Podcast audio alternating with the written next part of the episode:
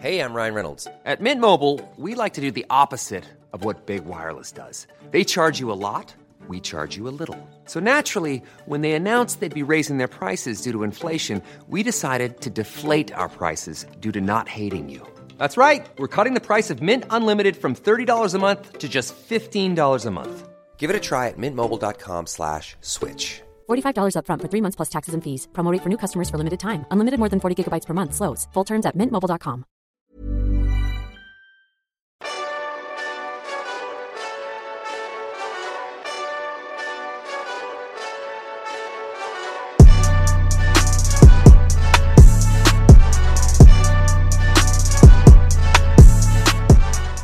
et tous, et bienvenue dans le Collimateur, le podcast de l'Institut de recherche stratégique de l'école militaire, l'IRSEM, consacré aux questions de défense et aux conflits armés.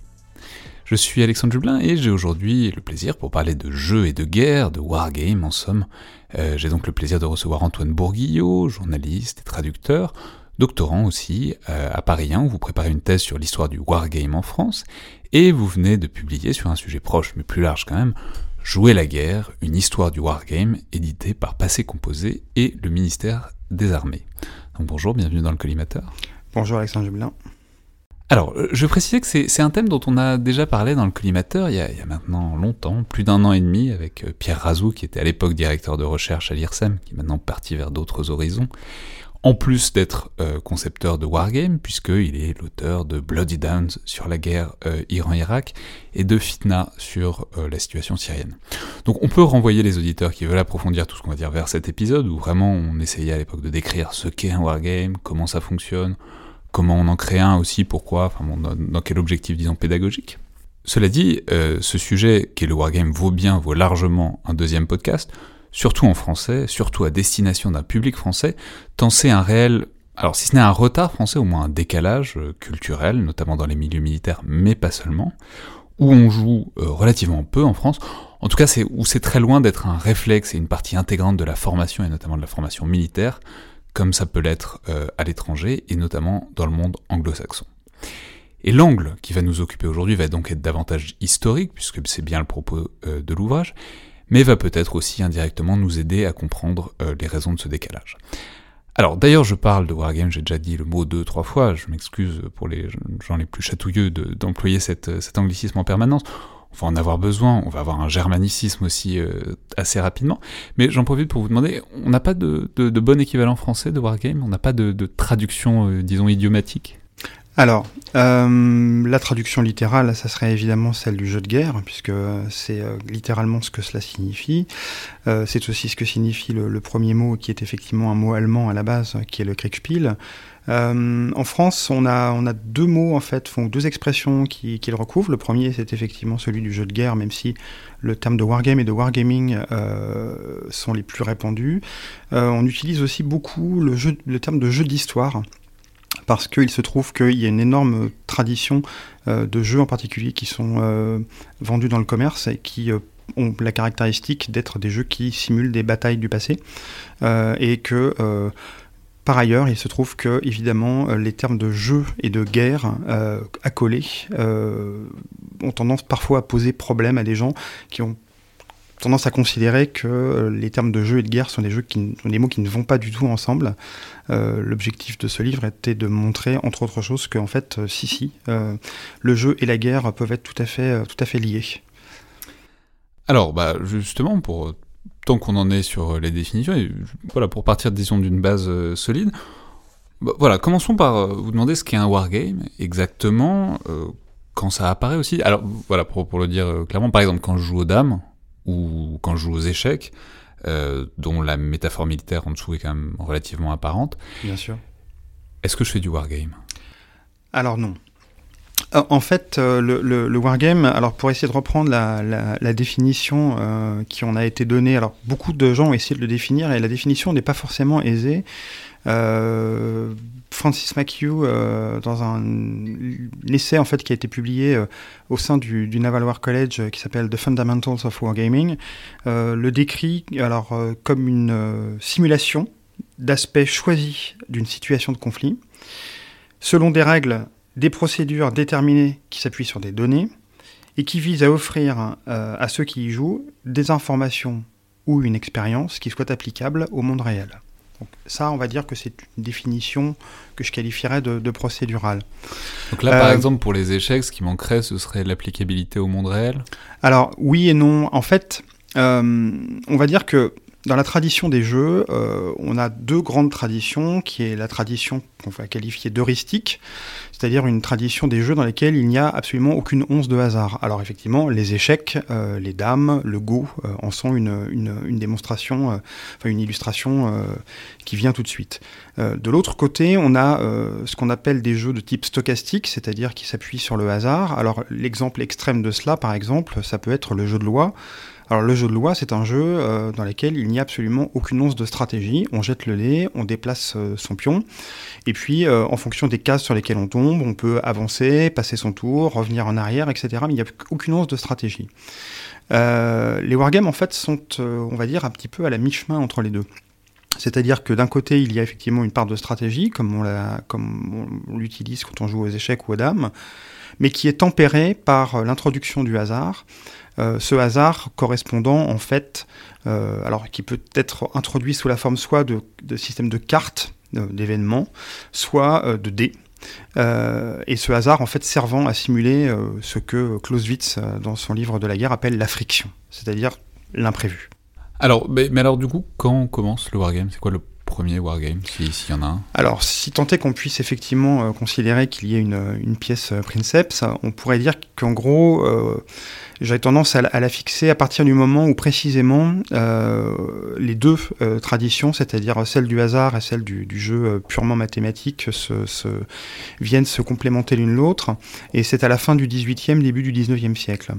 en fait, il faut savoir que à partir de la, fin du, milieu et de la fin du XVIIIe siècle, euh, il y a euh, plusieurs jeux qui apparaissent, euh, qui sont en fait des dérivés du jeu des échecs.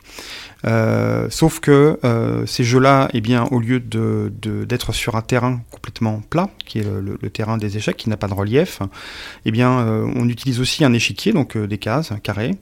Mais sur ces cases, en fait, on intègre des éléments de terrain, donc des collines, des forêts, des bois, des, routes, voilà. Et, euh, les pions euh, ne sont plus alors euh, les, les, tours, le fou, le cavalier, mais c'est de l'infanterie, de, des grenadiers, des dragons, des cuirassés, de l'artillerie. Euh, et en fait, euh, à partir de la fin du XVIIIe siècle, ces jeux-là se développent beaucoup, mais ils conservent encore leur caractère totalement euh, heuristique. Alors, ce qui est intéressant, c'est justement peut-être, on va dire un nom, c'est celui peut-être l'inventeur du premier wargame moderne, c'est donc Johann Christian Helvig, donc dans l'espace germanique. Ce qui, est intéressant là-dedans aussi, c'est que c'est un mathématicien. Donc ça vous, ça renvoie, euh, disons, à la nature assez théorique, assez abstraite peut-être euh, des échecs et des dérivés du jeu des échecs qu'on peut, du côté du, du wargame. Absolument. Euh, il, il, est clair qu'il y, y, a une dimension mathématique très claire dans les, dans les jeux d'Elvig qui, qui est liée évidemment au, à la personnalité qui les a créés. Et, par ailleurs, euh, il, va sans dire aussi que euh, dans l'intégration du hasard, euh, il y a, en particulier dans le jeu qui est inventé par Opitz et qui est publié en 1806, une intégration donc du, du hasard et des dés euh, et là, pour le coup, qui, correspond à une autre tradition, qui est une tradition des jeux mathématiques. Alors évidemment, on pense euh, pour le coup euh, en, France à Pascal, par exemple, hein, mais il y a d'autres évidemment d'autres mathématiciens qui s'intéressent à, la question du, hasard et en particulier des probabilités. Et en fait, c'est cette espèce de mélange entre d'un côté un, un, jeu qui est entre guillemets assez abstrait, qui s'inspire des échecs et euh, l'introduction donc du dé et du hasard qui va produire en fait et qui va donner naissance à ce qu'on à ce qu'on va appeler le Kriegspiel, donc le jeu de guerre. Mais alors la question c'est pourquoi est-ce que ça apparaît à cette époque-là? C'est-à-dire on sait que la guerre n'est pas exactement une activité euh, secondaire euh, dans l'histoire, par exemple dans l'histoire occidentale. Certes. Que par ailleurs les rois ont, enfin les, les souverains d'une manière générale ont généralement besoin de se divertir. Enfin c'est-à-dire qu'est-ce qui arrive à la fin de l'époque moderne et qui permet ou qui favorise en quelque sorte l'émergence euh, de, de, de, ce wargame, enfin de ces rudiments qui, donneront plus tard le wargame. Alors en fait, euh, comme souvent, évidemment, c'est une, il c'est, une multicausalité. Euh, il y a bien entendu donc ces travaux sur les probabilités qui sont faits. Il y a évidemment ces avancées aussi sur les jeux, mais plus fondamentalement, on arrive, on est dans une période, donc la fin du, du le milieu et la fin du XVIIIe siècle, où les armées se professionnalisent beaucoup. Euh, le maniement des armes à feu, par exemple, est extrêmement euh, précis. Euh, il est compliqué de, charger son fusil. Ça nécessite euh, tout un tas d'étapes. Voilà. Ensuite, il faut apprendre à manier non pas son fusil de manière individuelle, mais en formation. Donc, on emploie tout un système de feu, en particulier, assez compliqué, par rotation, par peloton, etc. pour la cavalerie, c'est pareil. On apprend à manœuvrer. Et en fait, l'artillerie aussi se développe, qui est l'arme savante par excellence. et il se trouve que finalement, on se rend compte que c'est officiers, euh, ces soldats, euh, apprennent leur métier. C'est-à-dire qu'ils apprennent à manœuvrer euh, sur des champs de manœuvre. voilà, ils font de l'ordre serré en caserne. On continue de le faire encore aujourd'hui. et finalement, les seules personnes qui ne sont pas réellement formées et qui n'ont pas véritablement l'occasion de se former à, leur métier, ce sont les officiers supérieurs. Euh... C'est-à-dire que les autres, ils peuvent apprendre à marcher au pas, ils peuvent apprendre à faire euh, du drill, enfin bon, à, à, à, automatiser dans une certaine mesure. Enfin, il y a un savoir-faire qui s'acquiert.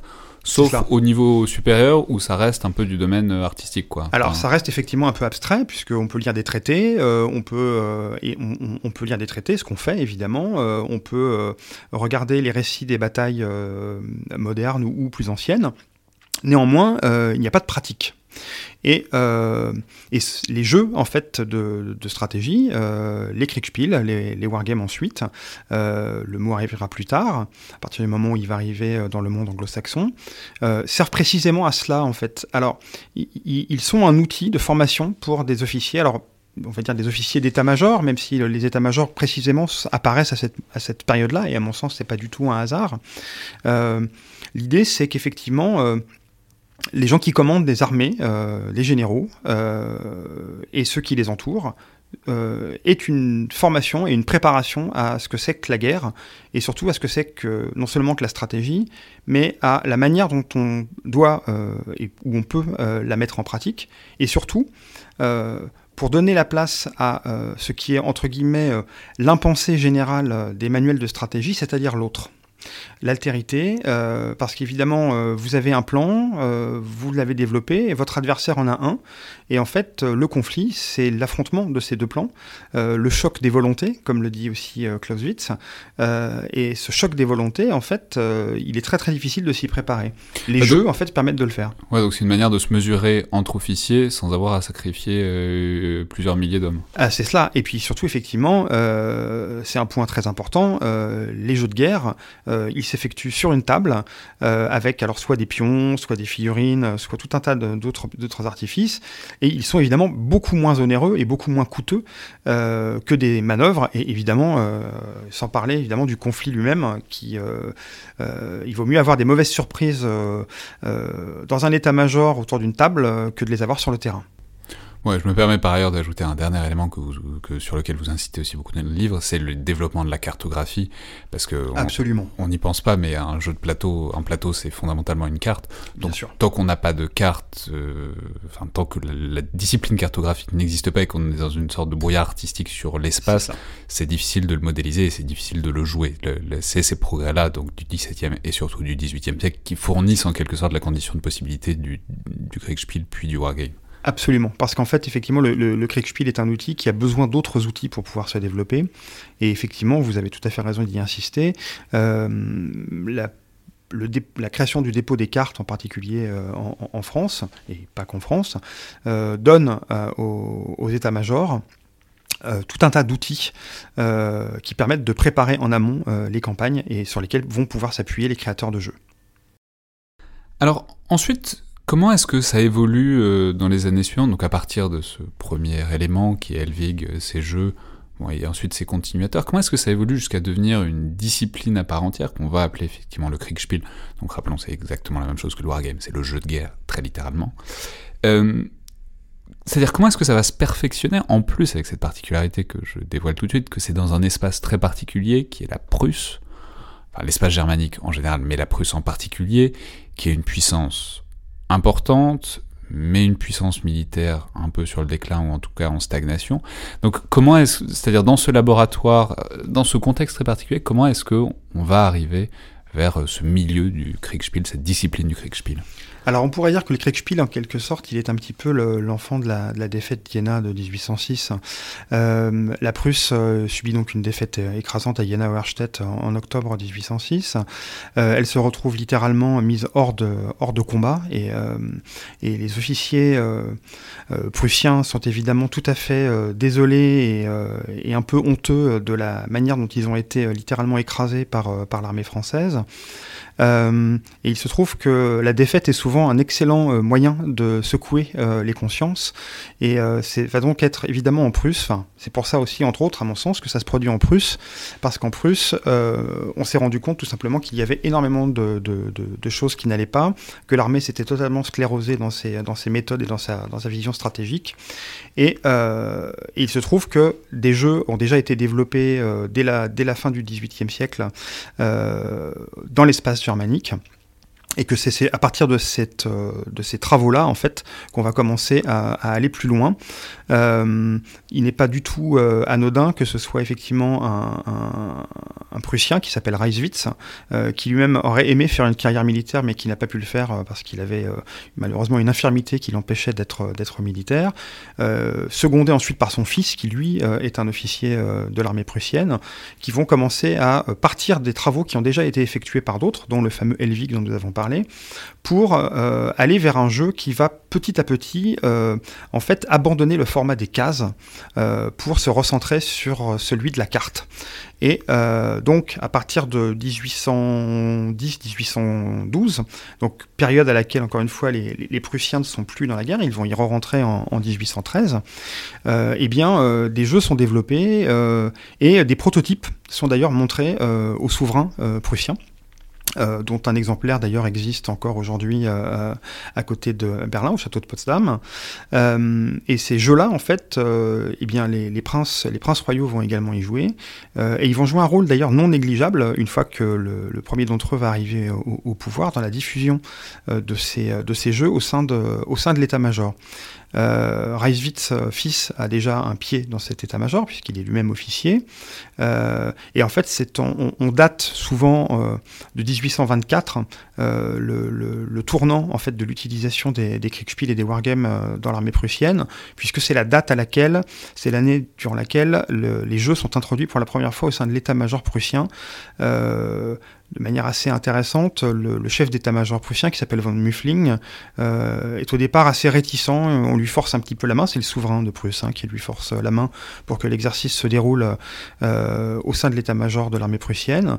Et très rapidement, alors que l'exercice est en train de se dérouler, euh, von Muffling déclare, selon des témoins, mais ce n'est pas un jeu, c'est un entraînement à la guerre. Je veux absolument que l'armée prussienne l'adopte. Mais alors du coup, ça pose la question de ça, ça, ressemble à quoi à l'époque?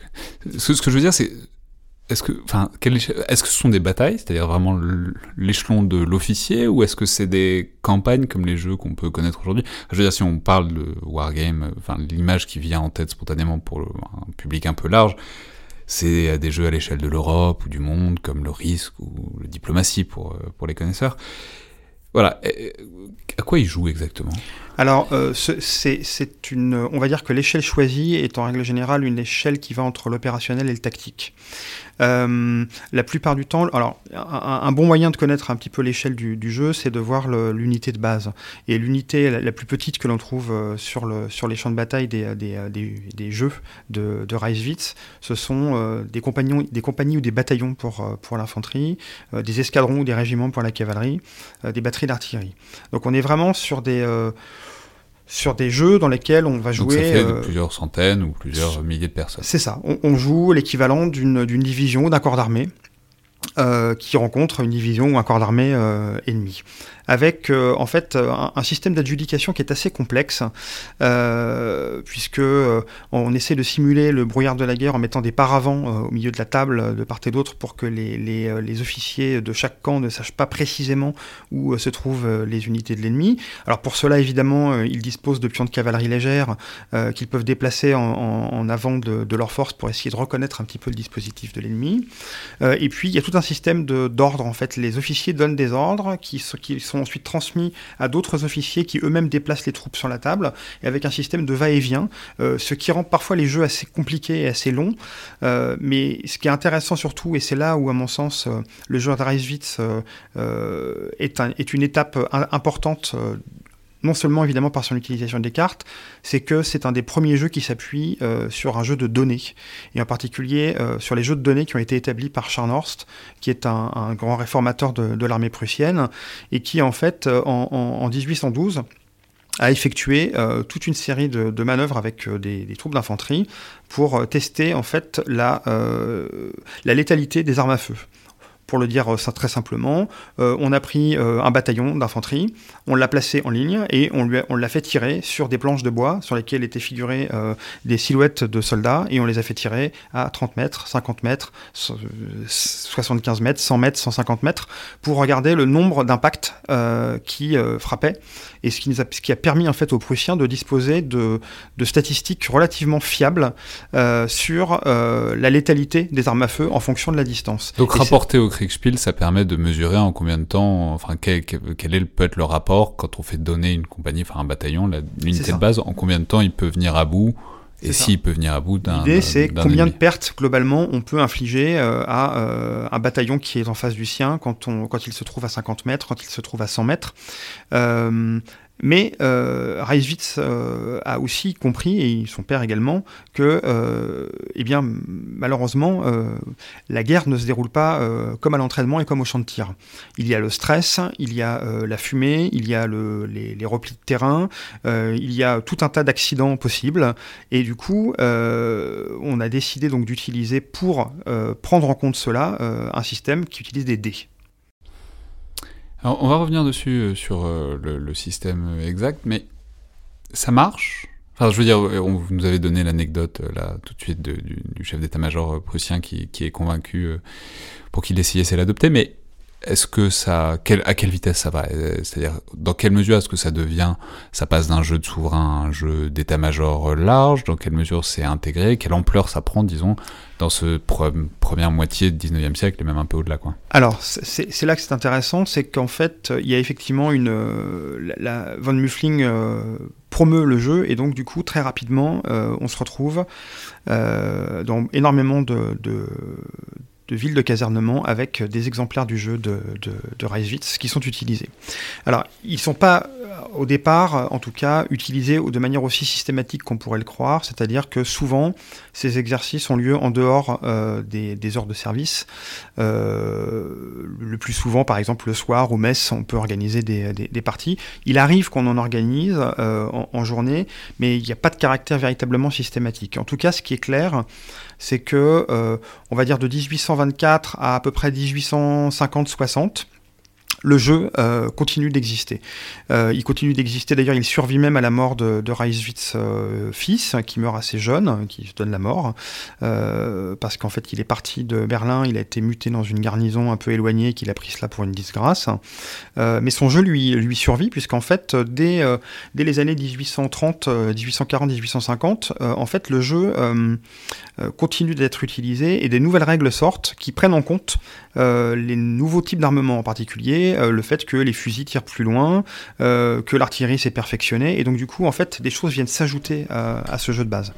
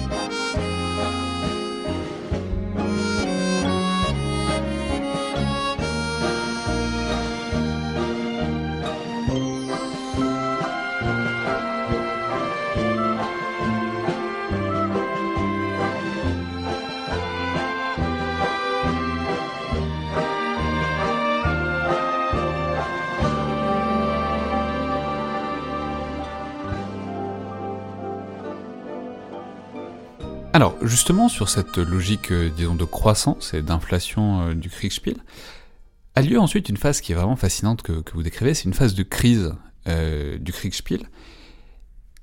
Parce que, en fait, ce que vous décrivez, c'est que ça passionne tout le monde à un point que, évidemment, comme toujours dans ces cas-là, ça finit assez rapidement par plus devenir amusant ni utile du tout, parce que vous décrivez que le problème, c'est l'inflation des règles et qu'en fait on se met à faire des addendas aux addendas et qu'on se met à avoir des corpus de règles tellement sophistiqués qu'en fait ça finit par plus servir à rien.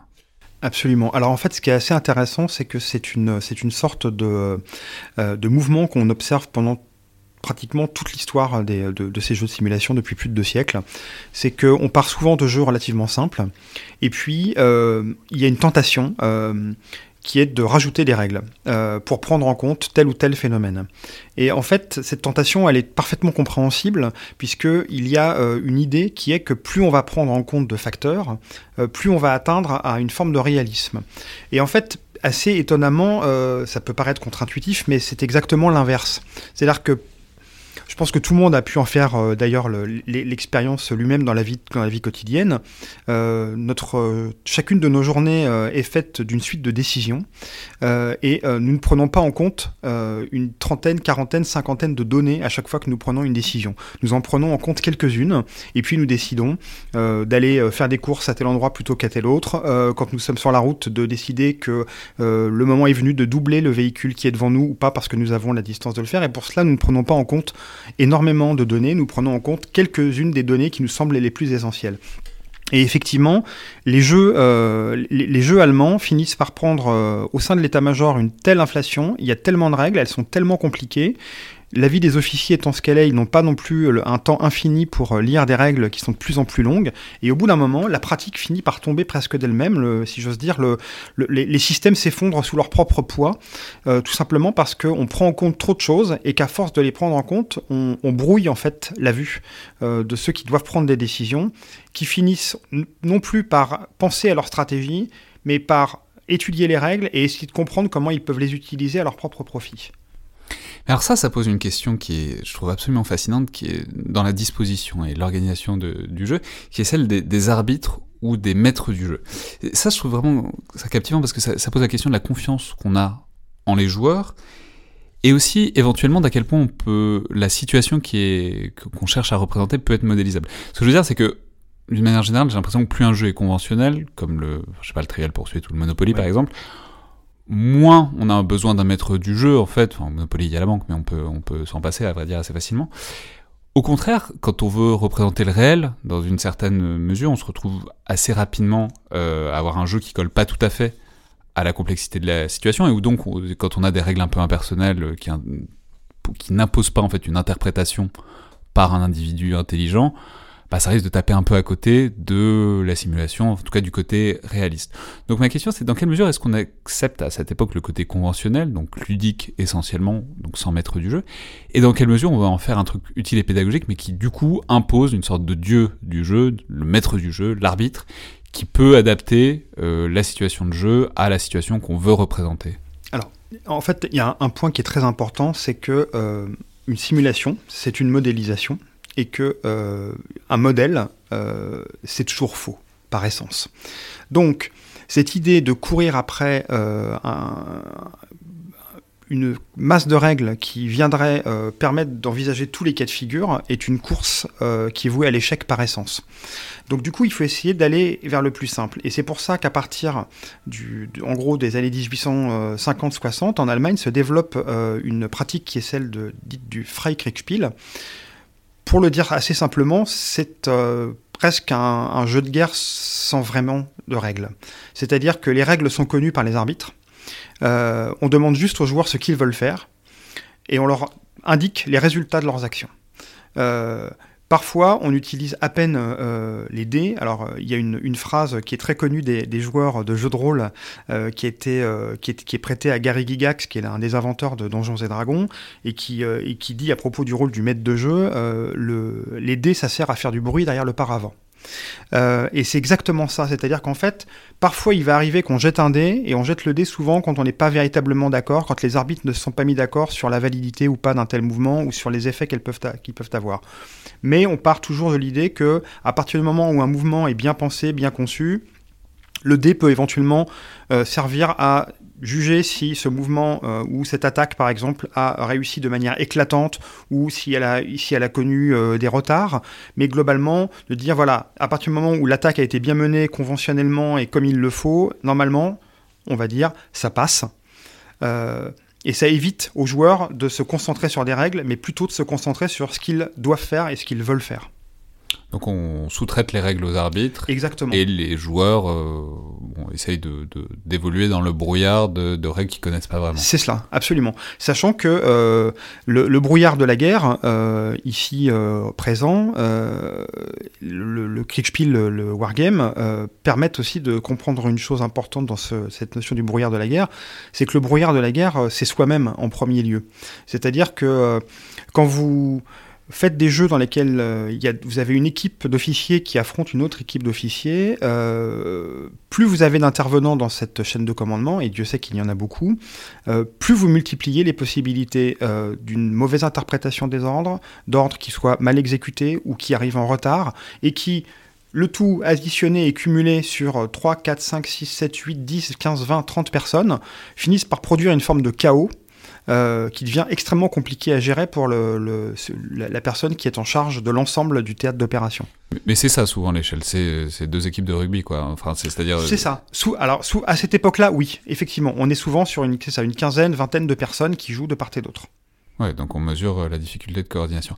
Mais alors, justement, on, alors on est dans des jeux de compétition, euh, la guerre étant l'archétype absolu de la compétition, avec la vie ou la mort. Euh, avec des militaires qui jouent, qui veulent gagner, parce que c'est leur métier de gagner à la guerre. Ça se passe bien? Enfin, je veux dire, on se retrouve pas avec euh, des, drames, des duels sur le pré euh, à la sortie, à la, sortie de la soirée? Alors, c'est pas ça, c'est pas vraiment quelque chose qui est très documenté. Mais par contre, ce qui est assez euh, assez clair, c'est que on se rend compte et beaucoup d'études ont été faites là-dessus, en particulier au sein de l'armée américaine et de la marine américaine, sur l'importance d'avoir, euh, on va dire, des, populations homogènes euh, qui sont autour de la table. Parce que pour le dire assez simplement, euh, un général deux étoiles n'a pas envie de se prendre une pilée par un adjudant-chef. Voilà. Et du coup, le principal problème, c'est que ce que je viens de dire là génère tout un tas de difficultés autour de la table. C'est-à-dire que l'adjudant-chef Va-t-il taper aussi fort que ce qu'il devrait taper s'il sait que la personne qui est en face de lui est son supérieur hiérarchique à plusieurs échelons? Et qu'il y a moyen de se ramasser une corvée pendant un certain voilà. En face, l'autre va peut-être se trouver paralysé à l'idée de perdre face à, quelqu'un qui est son subordonné. Et donc du coup, euh, ça, ça, ça, fait, ça, crée, ça, crée des tensions et ça crée des difficultés. Et c'est pour ça que souvent on essaye d'organiser euh, des parties avec des populations qualifiera de, relativement euh, homogène autour de la table pour éviter précisément ce, type, de, ce problématique.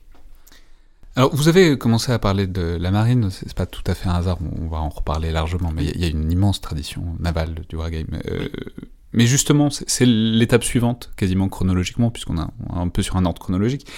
C'est à partir de la fin du 19e siècle, en fait, il y a un moment où le wargame devient essentiellement naval, à partir de ce moment de désuétude en quelque sorte du Kriegspiel, euh, qui s'effondre sous son propre poids que vous, nous avez décrit, bah, en fait, ceux qui récupèrent euh, le wargame et qui en trouvent une utilité, c'est les marins. Alors, bah, pourquoi et comment? Pourquoi est-ce que c'est eux? Et pourquoi est-ce que ça se cristallisait là-dessus et pourquoi c'est si utile aux marins à cette époque-là, donc fin du 19e et début du 20e siècle? Alors déjà parce que évidemment c'est une période de, transition pour, pour les marines. Euh, c'est la période dans laquelle la marine à voile est en train de, disparaître et à la fin du 19e elle aura pour ainsi dire quasiment disparu euh, avec euh, des, navires qui cette fois-ci sont à propulsion mécanique. la simulation de, la guerre navale avec des navires à voile présente tout un tas de difficultés à commencer par le fait qu'il faut représenter évidemment le vent, des manœuvres au vent, etc. C'est évidemment tout à fait faisable. Hein. Euh, aujourd'hui, il existe de très nombreux wargames euh, qui sont euh, très, très très très pertinents et extrêmement bien faits sur sur cette période-là. Mais il se trouve que c'est quand même assez compliqué. et à cette époque-là, on n'a pas une tradition de la création de jeux, de ce qu'on appelle le game design, suffisante pour réussir à produire des jeux qui soient faciles à utiliser. Il se trouve que la guerre navale euh, présente beaucoup, euh, beaucoup d'avantages et que le Kriegspiel présente beaucoup d'avantages pour les marins. Euh, le, premier, c'est qu'effectivement, les navires sont équipés de canons qui ont un calibre, qui ont une portée, qui ont une, potentiel de pénétration euh, variable en fonction de la distance à laquelle il tire, euh, un nombre de pièces, etc., un blindage, et que du coup, en fait, on dispose de données brutes euh, extrêmement nombreuses, et en particulier, alors ceux qui connaissent le sujet connaissent sans doute évidemment les annuaires de, Fred Jane, qui continuent d'être publiés. Il y, a, les Jane, il y a le Conway, qui sont en fait des annuaires dans lesquels on trouve les statistiques les caractéristiques techniques de tous les navires. En fait, ils sont édités à, partir de la fin du 19e siècle. Euh, vous avez euh, le tonnage, le, nombre de pièces, euh, leur calibre, etc., etc., leur blindage. Et en fait, Fred Jane, qui est donc l'auteur d'une de ces, enfin, qui est l'auteur de, ces annuaires, qui s'intéresse beaucoup aux questions navales et qui s'intéresse aussi aux jeux, décide de publier en fait un, jeu qui utilise, il est, il, est, il, est, aussi là évidemment pour vendre, pour vendre ses annuaires, un jeu qui utilise en fait ces, annuaires pour produire des jeux. Euh, et ces jeux, ils vont être euh, adoptés assez rapidement, alors euh, par la marine américaine en particulier, de manière assez intéressante. L'armée américaine avait été contactée par quelques personnes qui souhaitaient que le, jeu soit adopté. Il se trouve que le, chef d'état-major de l'armée américaine, au moment où ces tentatives avaient été faites, n'était autre que le général Sherman, et que le général Sherman s'était montré extrêmement dubitatif en disant que les wargames ne l'intéressaient pas parce que pour lui la guerre c'était une question d'hommes euh, et donc de sang et donc de, chair et qu'il euh, ne voyait pas en quoi on pouvait euh, tirer une quelconque conclusion du, du, maniement de petits pions de bois censés représenter des hommes. Alors il se trouve que cette question de la chair et, du moral, euh, elle est évidemment présente dans le combat naval, mais elle l'est, entre guillemets, euh, moins, euh, de manière en tout cas moins, moins prégnante, puisque effectivement, on a tendance à percevoir le combat naval avant tout comme une, des luttes entre des systèmes d'armes différents, en l'occurrence les navires. Et donc du coup, ces Américains, en particulier les Américains, mais également les Russes, également les Japonais, vont s'emparer très rapidement, dès la fin du 19e siècle, de, plusieurs règles de jeu qui sortent alors soit qui sortent dans le commerce, comme la règle de Fred Jane, soit qui vont être ensuite adaptés euh, au sein des états-majors euh, pour former les officiers euh, à des questions tactiques, stratégiques et opérationnelles. Et ça, c'est fascinant parce que vraiment toute la première moitié du XXe siècle, ça va être une période où tous les états-majors navals vont jouer en permanence, enfin en tout cas les principaux américains, anglais, japonais et russes. Et alors pas tant que ça dans la Première Guerre mondiale, mais on va avoir une sorte de révélateur fascinant dans la Deuxième Guerre mondiale, euh, qui va être, euh, notamment avec la bataille du Pacifique, il va être une sorte de, duel d'école de wargame, puisque ça va être les l'école de wargame, enfin, c'est-à-dire tous les officiers navals américains qui ont tous fait du wargame pendant leur formation, face aux officiers navals japonais qui ont tous fait du wargame pendant leur formation. Et donc, ça va être comme une sorte de vérification un peu in situ, euh, dans le Pacifique, euh, avec euh, des vrais morts et des vrais bateaux coulés, etc., de ce qui se faisait dans les écoles militaires pendant les 20, 30, 40, 50 ans précédents. C'est ça. C'est-à-dire qu'en fait, cette, période de la Deuxième Guerre mondiale va effectivement voir, en particulier au niveau du Naval War College, l'application d'exercices de, qui ont été effectués depuis de très nombreuses années. Ah, il faut savoir que euh, ces règles euh, navales, euh, on en trouve des exemples dans toutes les marines importantes à la fin du 19e, au début du 20e. elles sont mentionnées par exemple dans des revues navales françaises. il y a une, une, des règles qui sont produites par la marine italienne par exemple. Donc on trouve plein de règles. Par contre, euh, pratiquement aucune, euh, aucune marine ne, va les utiliser de manière aussi systématique euh, que, que, la, que la marine américaine et dans une un petit peu moindre mesure la marine japonaise. il se trouve que dans les années 30, Par exemple, euh, dans les années 20 et 30, euh, la marine américaine euh, va organiser un, grand nombre de simulations de conflits dans le Pacifique, ce qu'on appelle le plan orange, puisque en l'occurrence la, marine américaine utilise des plans de couleurs pour désigner ses différents adversaires, et que orange c'est le, le, le, Japon. Et on effectue de très très nombreuses simulations à l'échelle opérationnelle sur la guerre dans le Pacifique. Quand je dis très nombreuses, euh, en l'espace de 20 ans, c'est plus de 200. Donc c'est un chiffre extrêmement important. C'est qu'ils passent euh, leur journée à ça, quoi. C'est ça. C'est-à-dire qu'il y, a des semaines entières qui sont dédiées euh, à, ces études stratégiques. Et ce qui est très intéressant, c'est que l'amiral Nimitz le, raconte très bien dans, ses mémoires et dans certains, dans certains discours qu'il a pu faire auprès des, élèves de, de l'école navale américaine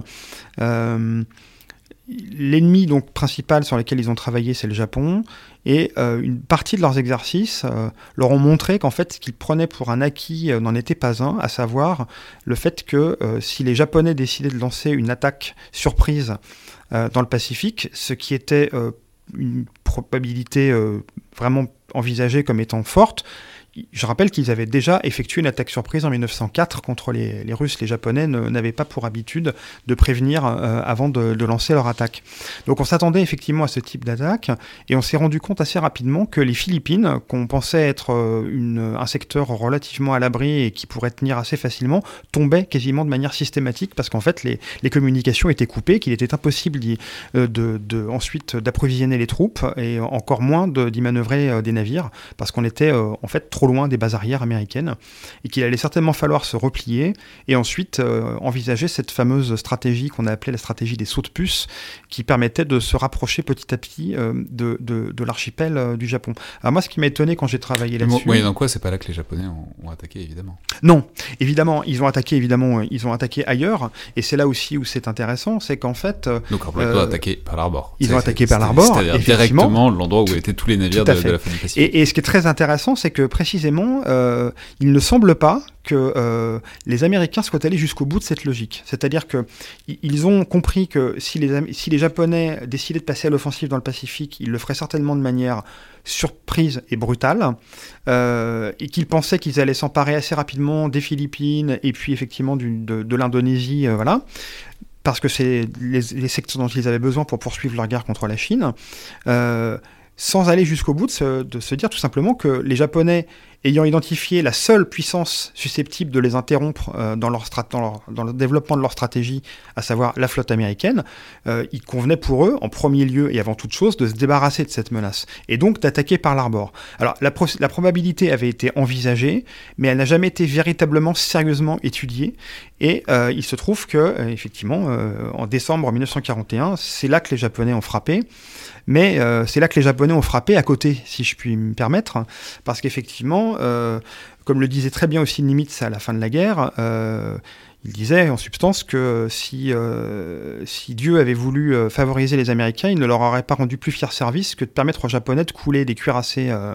américains dans la rade de Pearl Harbor, parce qu'il s'est avéré effectivement par la suite que ces navires ont joué un rôle extrêmement secondaire dans l'ensemble de la guerre du Pacifique, ce qui a été véritablement l'élément prépondérant de cette, de cette guerre, ça a été la dimension aéronavale et donc les porte-avions. Et les porte-avions étaient absents le jour de l'attaque japonaise à Pearl Harbor. Mais là où c'est assez intéressant aussi, cette, ce cas particulier de la guerre du Pacifique, c'est que ça pose aussi euh, quelques limites de la modélisation. Par exemple, vous écrivez qu'un certain nombre des défaites américaines pendant la guerre du Pacifique proviennent du fait qu'ils jouaient à partir euh, d'un principe euh, assez réel, qui est le principe de la supériorité du canon sur la torpille. Mm-hmm. Bon, c'est un truc assez vérifié d'une manière générale, que c'est ça qui conditionnait leur wargame d'une manière générale. Sauf qu'ils ne prenaient pas en compte le fait qu'il y allait avoir des nouvelles torpilles japonaises, les, les, torpilles qu'on a appelées ensuite les torpilles longue lance, qui étaient des torpilles qui avaient une portée de plus de 20 km, ce qui était à peu près inconcevable à l'époque. Donc, dans une certaine mesure, ça pose les limites et les dangers de la modélisation. Alors ça, les pose et ça les pose même à plusieurs titres parce qu'en fait euh, on se rend compte que les c'est là où on voit qu'il y a deux traditions en fait euh, de simulation qui se sont affrontées aussi. C'est-à-dire que les Américains se sont essentiellement concentrés sur les questions opérationnelles et stratégiques. Euh, les Japonais se sont concentrés sur les opérations opéra sur les questions opérationnelles et tactiques. Et eux ils ont vraiment mis l'accent beaucoup dans leur formation sur le combat de surface. Alors il se trouve que le combat de surface il n'y en a pas eu beaucoup hein, pendant la, guerre du Pacifique. Deux grandes actions de surface, on va dire, euh, c'est euh, la bataille de la mer de, Java, euh, début, début 42 de mémoire, et puis c'est toutes les, toutes les la campagne autour de Guadalcanal à partir d'août 1942. Et il se trouve que début août 42, au moment où les Américains débarquent à Guadalcanal, eh bien, la, marine japonaise leur inflige une cuisante défaite à la bataille de, Savo Island. c'est une bataille qui se déroule de nuit dans un terrain, enfin dans, dans, un, dans un presque dans un chenal en fait. Hein, c'est, euh, il y, a vraiment très peu, très peu, très peu d'écart et très peu de distance entre les navires. La flotte japonaise parvient à se glisser littéralement euh, euh, à l'intérieur du dispositif américain avant d'ouvrir le feu. Et il y a un élément de surprise complet. Les Américains sont absolument pas formés au combat nocturne, alors que les Japonais, eux, s'y sont préparés depuis assez longtemps. Et en fait, cette défaite cuisante, hein, les, Américains perdent plusieurs, navires dans cette bataille, va quand même leur servir malgré tout à se dire que ils sont pas forcément, ils sont pas forcément aussi bien formés qu'ils le pensaient sur le plan tactique, mais ils vont apprendre. par contre, sur le plan opérationnel, ils ont une, ils ont une nette supériorité parce qu'effectivement, ils ont, ils sont, ils ont une vision beaucoup plus euh, globale que, que l'ont euh, les Japonais.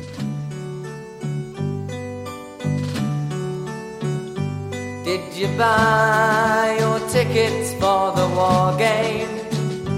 Aren't you glad that you're sitting in the back? For the game is deadly heavy for the players. Aren't you glad it's a spectator sport? Don't you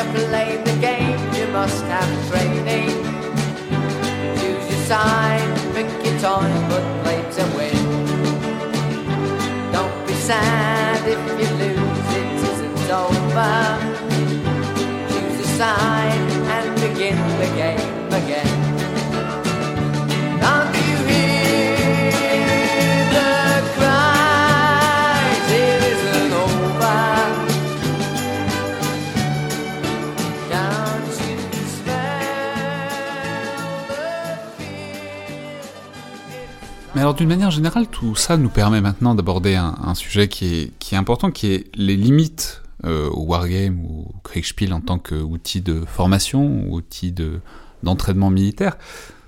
Bon, là, on a, on a ce qu'on vient d'évoquer, c'est un exemple typique, c'est la modélisation erronée, ça, ça pardonne pas. Enfin, ce que, ce que vous, ce que vous, avez dit, c'est que tout modèle est par essence faux, mais il y a des, quand même des modèles beaucoup plus faux que d'autres. Oui. Et bon, quand on s'entraîne sur des modèles proches ou identiques, euh, qu'on se conditionne, qu'on prend des réflexes, puisque c'est aussi ça le propos du wargame ou du Kriegspiel, c'est de, prendre des réflexes, d'apprendre à fonctionner en fonction de paramètres qui sont donnés.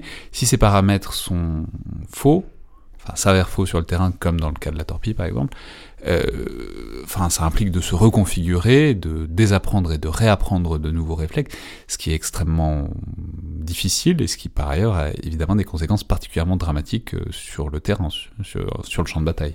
Alors, bien entendu, encore une fois, le, wargame euh, est un outil, euh, et comme tous les outils, euh, il a ses limites. Euh, le, wargame, ça ne permet pas de... de le, wargame, ça permet d'organiser ses idées. Le wargame, ça permet d'identifier des problèmes. Ça permet aussi de se poser des questions qu'on ne se poserait pas. Euh, d'imaginer éventuellement les conséquences aussi d'actions qu'on a prises. Par contre, euh, ça ne permet pas du tout de prédire l'avenir euh, ni de valider des théories, et encore moins de produire des données. Et surtout, un des gros problèmes, effectivement, du wargame potentiel, c'est celui de ce qu'on pourrait appeler le biais de confirmation.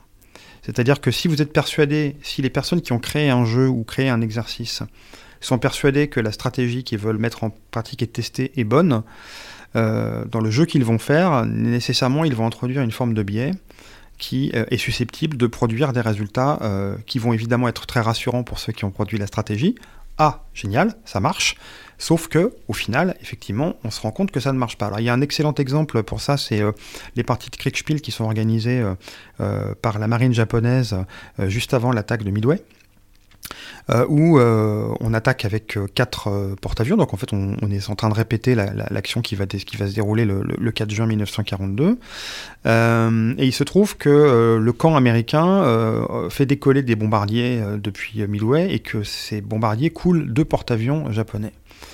Euh, l'arbitre décide que c'est totalement irréaliste, euh, interrompt la partie, on ressuscite, si j'ose dire, les, deux porte-avions et on continue l'exercice.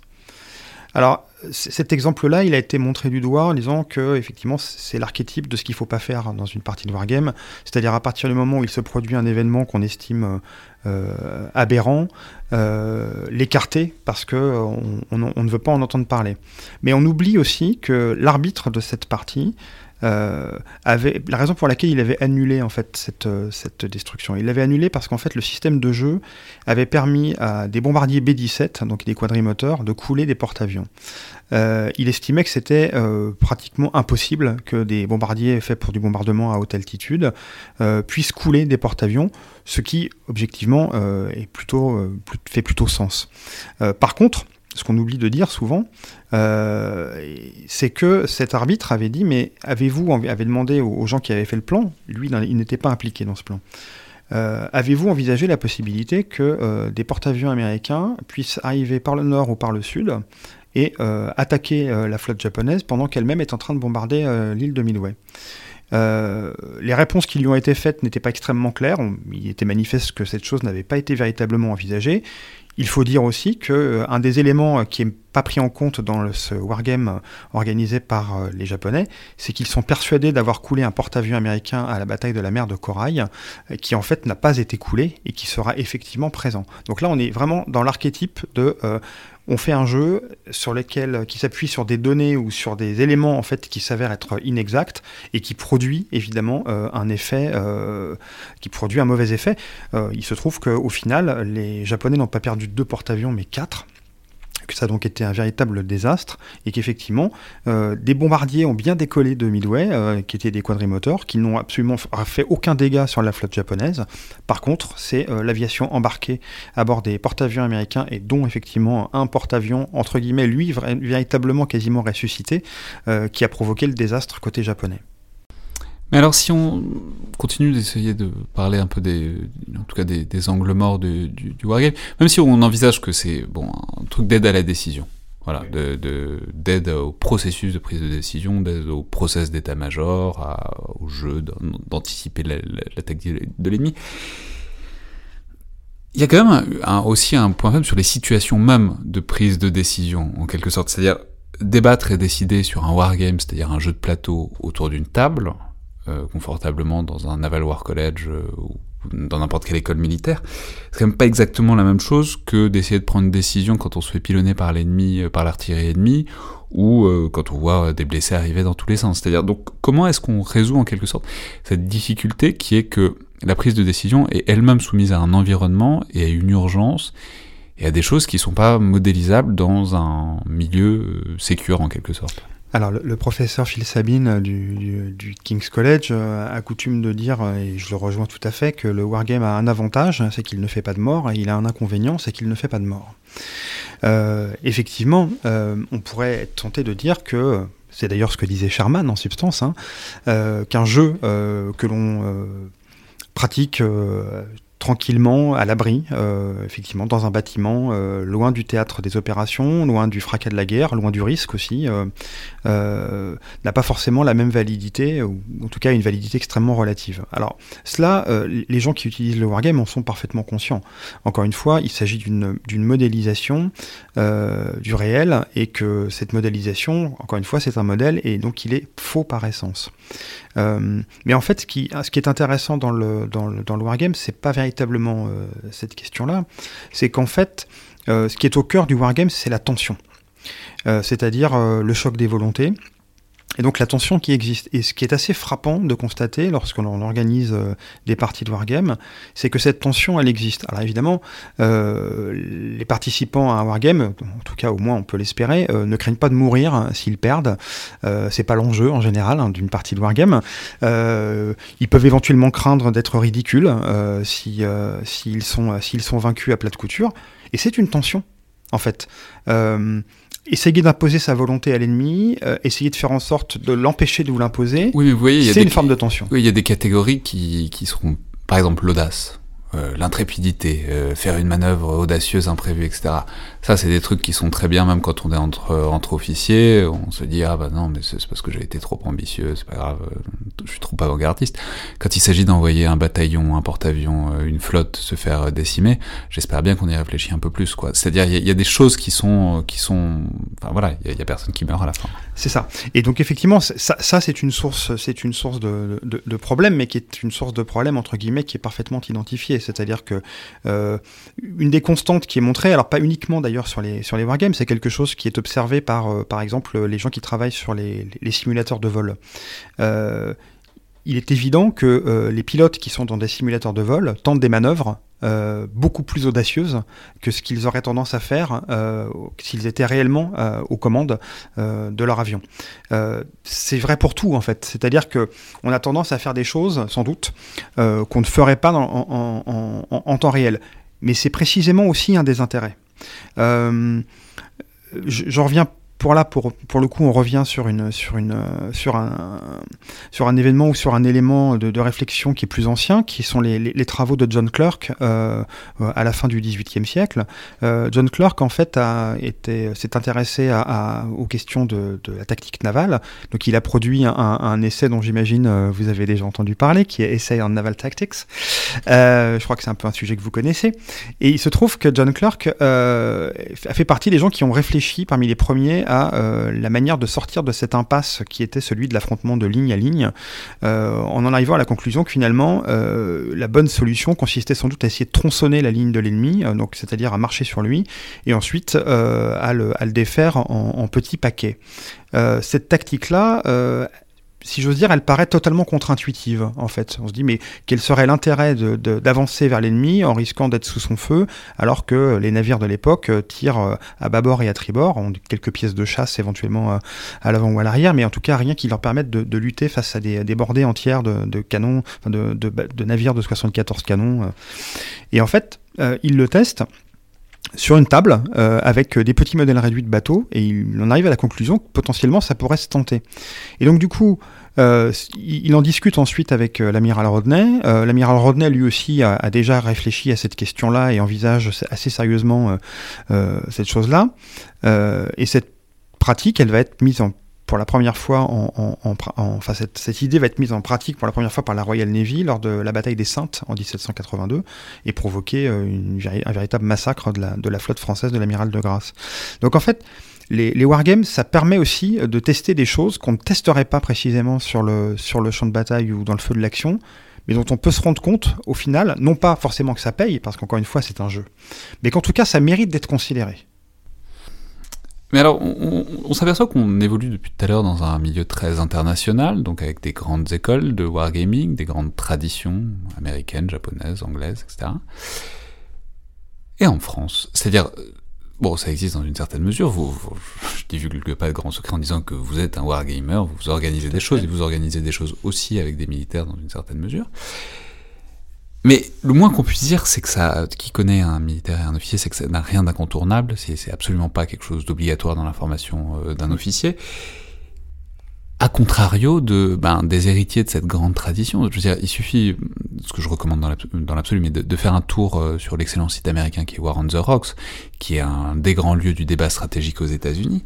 Euh, vous, vous suffit de taper Wargaming, mais même pas de taper Wargaming, parce qu'il y a des articles partout. C'est- C'est-à-dire, le Wargaming, on voit qu'il y a des tribunes, il y a des articles, il y a des prises de position sur le Wargaming, parce que c'est très très très central sur le débat, dans le débat stratégique et militaire américain. Pourquoi? Parce que ça l'est dans la formation militaire, le wargaming. Et donc il y a des tonnes de tribunes et d'articles sur la manière dont il faudrait jouer, dont on peut apprendre des parties, ce qu'on peut en attendre, ce qu'on peut pas en attendre. Or en France, alors c'est pas que c'est nul, mais c'est très très faible, c'est très très loin, c'est très très loin d'être une partie centrale de la vie des états-majors dans l'absolu. Euh, si les militaires nous écoutent, et, enfin, je ne saurais trop euh, les encourager à jouer, euh, parce que vraiment, c'est, enfin, je veux dire, suffit de voir ce qui se fait aux États-Unis pour comprendre que, en tout cas, il y a une pratique qu'ils ont l'air de considérer enrichissante et qu'il est donc un peu bizarre de pas du tout l'avoir en France. Mais donc, dans la mesure où vous faites une histoire du, du, wargame en France, c'est le thème de votre thèse, pourquoi? Pourquoi est-ce qu'il n'y en a pas en France à ce point-là? Alors c'est compliqué et simple à la fois. Euh, il y a effectivement des questions de, de, de, de tradition. Alors j'avais identifié un, dans une revue euh, à la fin du 19e siècle un, une tribune assez intéressante où euh, on a un, un officier qui, qui, euh, qui, prend position contre le, le Kriegspiel en disant que de toute façon déjà c'est un, un nom étranger, euh, ça ne correspond pas du tout à alors, c'est une période dans laquelle on parle de, vous savez, de, de, génie de la race ou de génie français, etc. Et donc, il y a cette espèce d'idée que, que cette pratique du jeu serait totalement incompatible avec euh, la manière dont les Français Alors, pensent. On, on risquerait de faire la guerre comme des Allemands. C'est ça. Bon, sauf qu'en 1870, on s'est rendu compte que c'était pas forcément une si mauvaise idée que ça. Et d'ailleurs, ce qui est assez intéressant, c'est qu'à partir de, c'est précisément après 1870 et après la, la, la, la défaite, euh, que euh, des officiers français commencent à, de l'armée de terre commencent vraiment à s'intéresser au, au, au Kriegspiel. Euh, ils s'y intéressent entre autres choses parce qu'effectivement, on a bien vu qu'en 1870, euh, euh, l'armée allemande disposait manifestement d'un ascendant sur le plan opérationnel et stratégique sur l'armée française et qu'on s'est convaincu, alors à tort ou à raison, à mon avis plutôt à tort, que peut-être que la pratique du Kriegspiel avait, avait joué un rôle là-dedans. En fait, il n'y a jamais eu dans l'armée française, dans la marine française, du d'utilisation et d'usage systématique de ces jeux. Ils ont été utilisés, on en trouve des traces à la fin du, du, du 19e. Il y a des traductions du jeu d'Elvig euh, en français dès, euh, euh, dès, la fin du 18e siècle. il y a un, un, un officier il y a aussi une autre traduction d'un jeu d'Elvig en 1807 ou en 1808 qui fait mention de l'existence d'un, club de wargame à Paris, euh, le premier recensé à mon sens, à ma connaissance en tout cas, mais il n'y a pas vraiment de tradition. Alors ce qui est intéressant c'est qu'il y a quand même des officiers qui s'y intéressent malgré tout. Alors il y a par exemple le, un cas qui est assez connu, hein, qui est le cas du général Prétella, qui euh, en fait juste avant la deuxième guerre mondiale euh, organise au sein de son état-major euh, ce qu'on appelle une manœuvre sur carte, euh, parce en France on préfère appeler ça manœuvre sur carte, euh, sur une potentielle, sur ce qui pourrait advenir si euh, l'armée allemande avait la curieuse idée de décider d'envoyer ses blindés à travers les Ardennes. Euh, on mesure à quel point c'est un scénario de fiction. Oui, hein, oui, enfin, de la science-fiction totale, évidemment. On se demande bien ce qui a pu lui passer par la, par, par la tête à ce brave général prêté là. Euh, néanmoins, les parties, euh, le résultat des parties qu'il qu fait, il fait... Personne n'oserait contourner la ligne Maginot, c'est complètement. Ça, ça n'aurait absolument aucun sens. Ça, ce serait une absurdité totale. Mais bon, sait-on jamais, vous savez, les Allemands sont parfois un peu étranges, ils, sont un peu, ils peuvent être un peu fantasques malgré leur côté très discipliné. Donc, sait-on jamais. Et donc, du coup, on le tente. Et les résultats du, du, du, du jeu sont un peu catastrophiques. C'est-à-dire qu'on se rend compte assez rapidement que les Allemands peuvent franchir la Meuse en quelques jours. Et qu'à partir du moment où ils sont là, et eh ben, la situation française, en particulier au vu du, plan qui est prévu, euh, n'est pas, ne serait pas très très bonne. Alors, les, les, informations finissent quand même par remonter auprès du, du général Gamelin, euh, qui, euh, qui qui s'intéresse quand même à la, chose et qui la considère, mais qui répond qu'en fait, euh, c'est tout à fait possible après tout, mais que si jamais les Allemands euh, faisaient cela, eh bien, euh, il enverrait ses réserves, on colmaterait la brèche et puis euh, l'affaire serait entendue. Le principal problème, c'est quand le, le, 13 et le 14 juin, les, Allemands commencent à arriver sur la Meuse, eh bien, les fameuses réserves du, général Gamelin, elles sont en Belgique, euh, elles sont montées presque, elles sont presque arrivées en Hollande, hein, c'est l'armée du général Giraud, et que du coup, euh, quand les Allemands commencent à passer la Meuse, eh bien, ils les franchissent exactement comme l'avait prévu euh, le, général Prétella, enfin prédit, non, j'ai pas envie de dire prédit. En tout cas, comme avait montré qu que la chose était possible, le général Prétella, euh, eh bien, du coup, on n'a absolument plus rien pour les arrêter. Et je serais assez curieux, alors pour l'instant, j'ai pas encore réussi à trouver de choses là-dessus, mais je serais assez curieux de savoir ce qu'ont pensé à ce moment-là les officiers qui avaient participé à cet exercice, de voir, si j'ose dire, se réaliser sur le terrain quelque chose qu'ils avaient euh, joué euh, dans le confort de leur état-major. Euh, je, pense que ça n'a pas dû être un, un, moment très très agréable pour eux. Et donc, euh, fort de cette euh, confirmation que le wargame ne servait à rien, euh, la, tradition ne s'est donc pas instaurée en France dans les années qui ont suivi. On peut, effectivement le dire comme ça. Alors, ce qui est intéressant, c'est qu'effectivement, l'armée américaine les utilise depuis très longtemps, continue de le faire. l'armée britannique les utilise de manière extrêmement continue.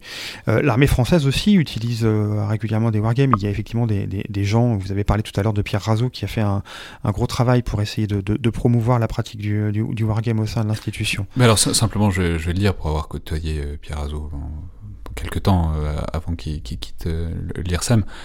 Ça intéresse beaucoup les gens. Je, peux te dire que ça intéresse beaucoup certains militaires. Ça intéresse beaucoup notamment les militaires américains quand ils viennent et quand ils songent à faire des, des coopérations. N'empêche que, je sais pas dévoiler des secrets que dire que Pierre Razou est pas à la tête d'un état-major de wargaming gigantesque. C'est un fait.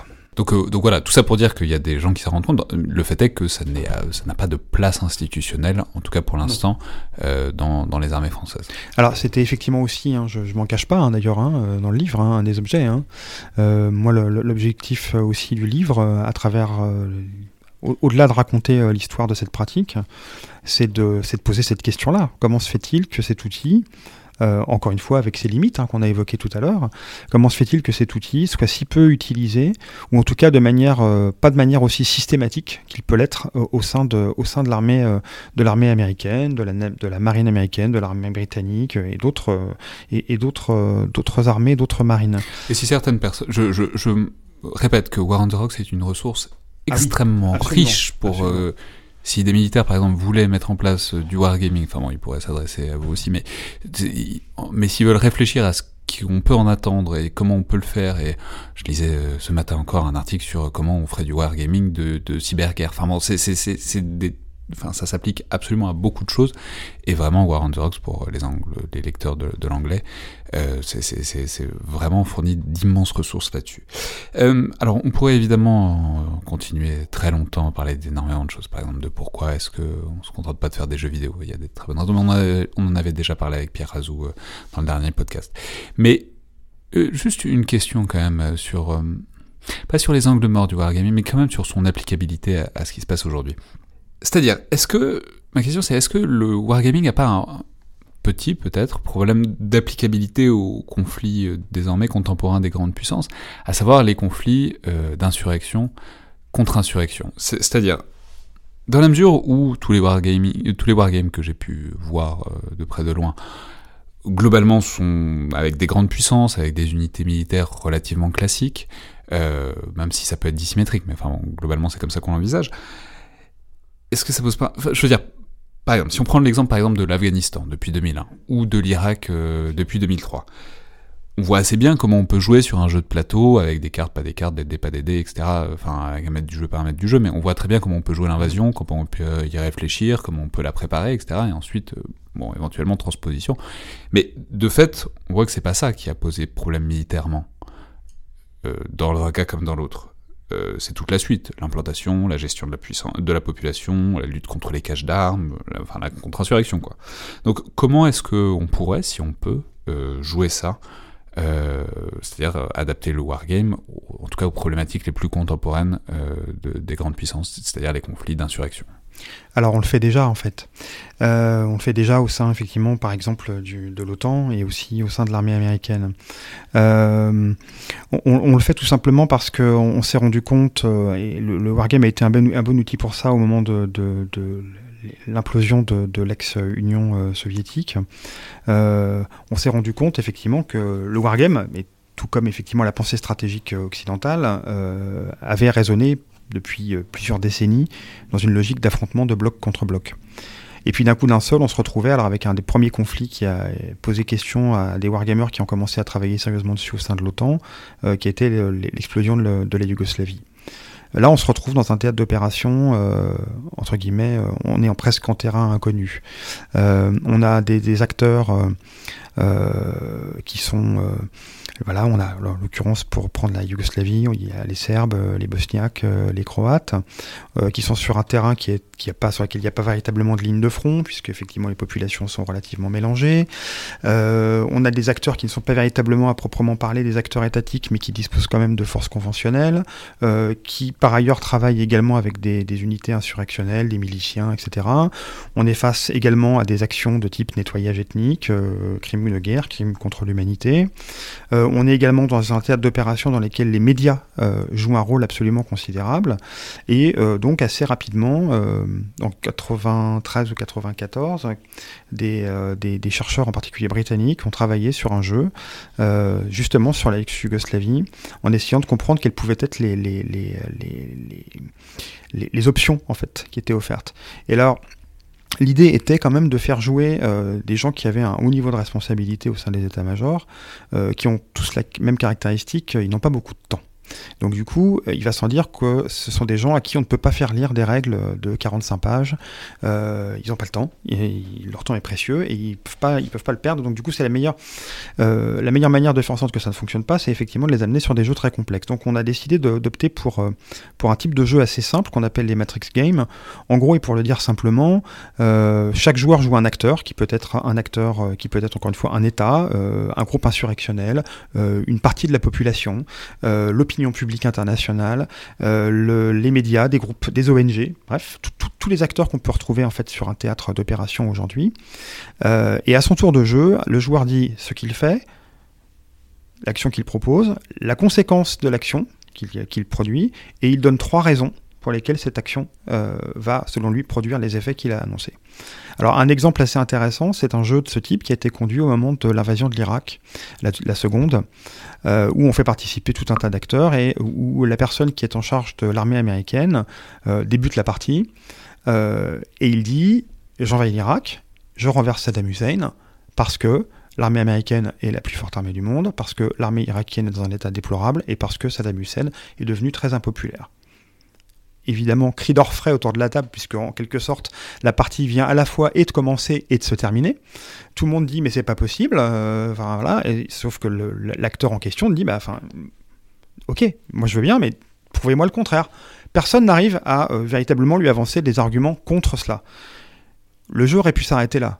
Mais les arbitres, fort intelligemment, ont dit, très bien. Alors maintenant, le joueur irakien. Et à ce moment-là, l'Américain se dit, mais enfin, non, enfin, pas le joueur irakien, la partie est terminée, j'ai gagné. Et au bout d'un moment, on finit par se rendre compte qu'en fait, bah oui, militairement c'est gagné, mais que les, joueurs, les autres acteurs peuvent commencer à agir, interagir, effectivement, faire des attentats, euh, placer des caches d'armes, commencer à lever des milices, etc., etc. Et en fait, ce jeu a permis aux Américains de se rendre compte que finalement, euh, la question, c'était pas celle de savoir s'ils allaient renverser Saddam Hussein, parce que ça, a priori, ça faisait pas trop trop débat. La question, c'était la suite. What next, comme on dit. Et ça, effectivement, euh, on rentrait véritablement en terrain totalement inconnu. On, se rendait compte assez rapidement, grâce à jeu, que la, région allait se retrouver totalement euh, déstabilisée. Et la question, c'est comment on fait pour la restabiliser, si j'ose dire. C'est pour ça qu'aujourd'hui apparaissent de plus en plus de ce qu'on appelle des peace games, donc euh, en opposition à war games, qui sont effectivement des jeux qui ont pour objectif d'essayer de, comprendre comment, dans une situation de conflit, précisément, on arrive à sortir de cette situation de conflit et à revenir sur une, sur une stabilisation. Très bien, merci beaucoup Antoine Bourguier. Merci à vous.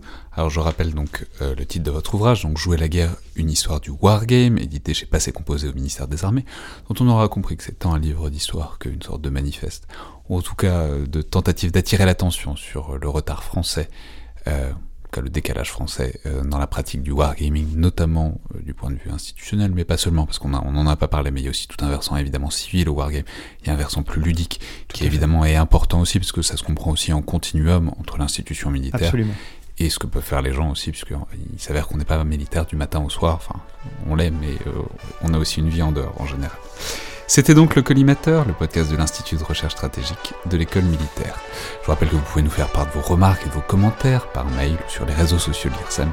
Commentaires qui sont toujours les bienvenus, tout comme vos notes et commentaires, notamment sur iTunes, ce qui aide grandement à la visibilité du podcast. Merci à toutes et tous, et à la prochaine fois.